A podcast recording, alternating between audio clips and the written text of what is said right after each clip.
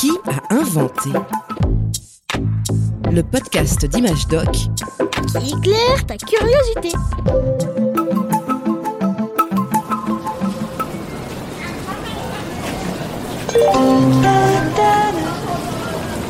Voix une. Oh là là, quelle foule, on sent bien que c'est le premier jour des vacances. hein.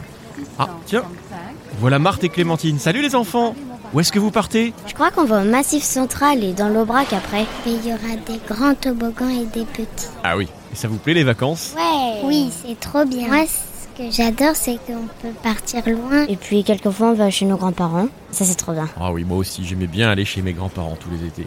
Enfin, c'est vrai que c'est agréable de profiter de son temps libre sans rien à faire, en tout cas sans nos activités habituelles. Moi ce que j'adore c'est qu'on va pas à l'école. Oui, c'est vrai qu'aujourd'hui, lorsqu'on parle des vacances, on pense surtout aux vacances scolaires. À l'origine, c'était surtout réservé aux riches familles romaines de l'Antiquité.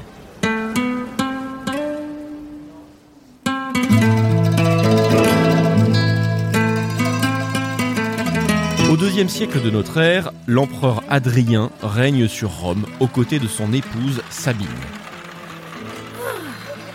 Quelle chaleur écrasante. C'est le début de la période de canicule. Entre le manque d'air et l'odeur infecte, Rome devient invivable. Ma chère, je suis bien d'accord. Il est temps de nous retirer dans notre villa de Tivoli. Nous y serons plus à l'aise. Faites venir les domestiques pour préparer nos bagages. Nous partirons à l'aube et ne reviendrons pas avant un mois.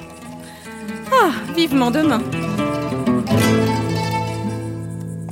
La villa Adrien, du nom de l'empereur, était une immense demeure à la campagne à une trentaine de kilomètres de Rome, au calme, entourée de verdure.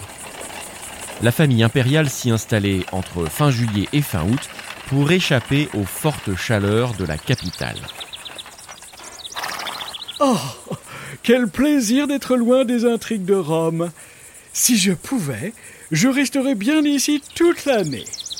Les Romains les plus riches ont eux aussi pris cette habitude en été. Ils rejoignaient leur villa à la campagne ou en bord de mer et ils cessaient leurs activités habituelles. Le sens du mot vacances vient d'ailleurs de là. En latin, le verbe vacare signifie être vide ou sans occupation.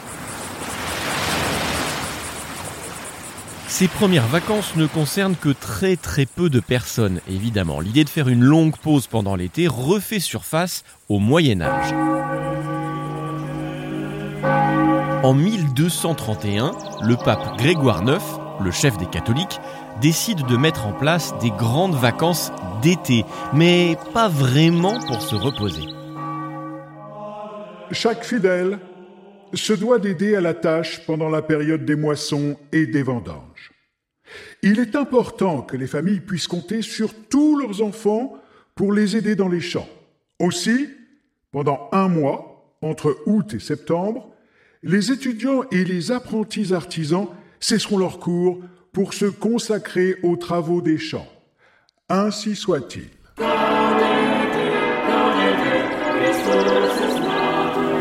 À cette époque, la religion rythmait la vie des familles. Il existait beaucoup de jours chômés où la population était autorisée à ne pas travailler. Mais c'était pour participer à des fêtes religieuses, à des prières ou des pèlerinages. C'est aussi là que l'on a instauré un jour par semaine sans travail, le dimanche, qu'on appelait aussi le jour du Seigneur.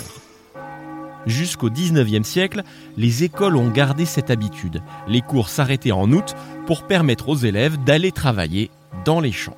Mais en fait, les vacances, c'est arrivé quand où les enfants ils faisaient rien et qu'ils se reposaient Ah, les vacances qu'on connaît aujourd'hui sont nées assez tardivement dans l'histoire de l'humanité, il y a un peu moins de 100 ans. L'année 1936 va changer beaucoup de choses. S'il vous plaît Demandez le journal 2 francs l'édition du jour Le Front populaire au pouvoir Le gouvernement de Léon Blum dévoile ses premières mesures. Semaine de travail de 40 heures et congés payés. Le Front populaire, c'est le nom du gouvernement qui arrive au pouvoir en France cette année-là. Il défend les intérêts des ouvriers et décide d'accorder deux semaines de congés pour tous. Des congés payés. C'est une grande première. Les ouvriers, les artisans, eux aussi peuvent partir en vacances. Jusque-là, c'était surtout un privilège des familles les plus riches. Avec les congés payés, pour les écoliers, Les grandes vacances ne sont plus consacrées aux travaux des champs. C'est un moment où de nombreuses familles partent à la mer ou à la montagne. Les enfants Tiens, d'ailleurs, puisqu'on en parle, je crois que mon train arrive. Ah oui, c'est celui-là. Bonnes vacances, les enfants Bonnes vacances Un podcast original, Bayard Jeunesse, Billy de Cast.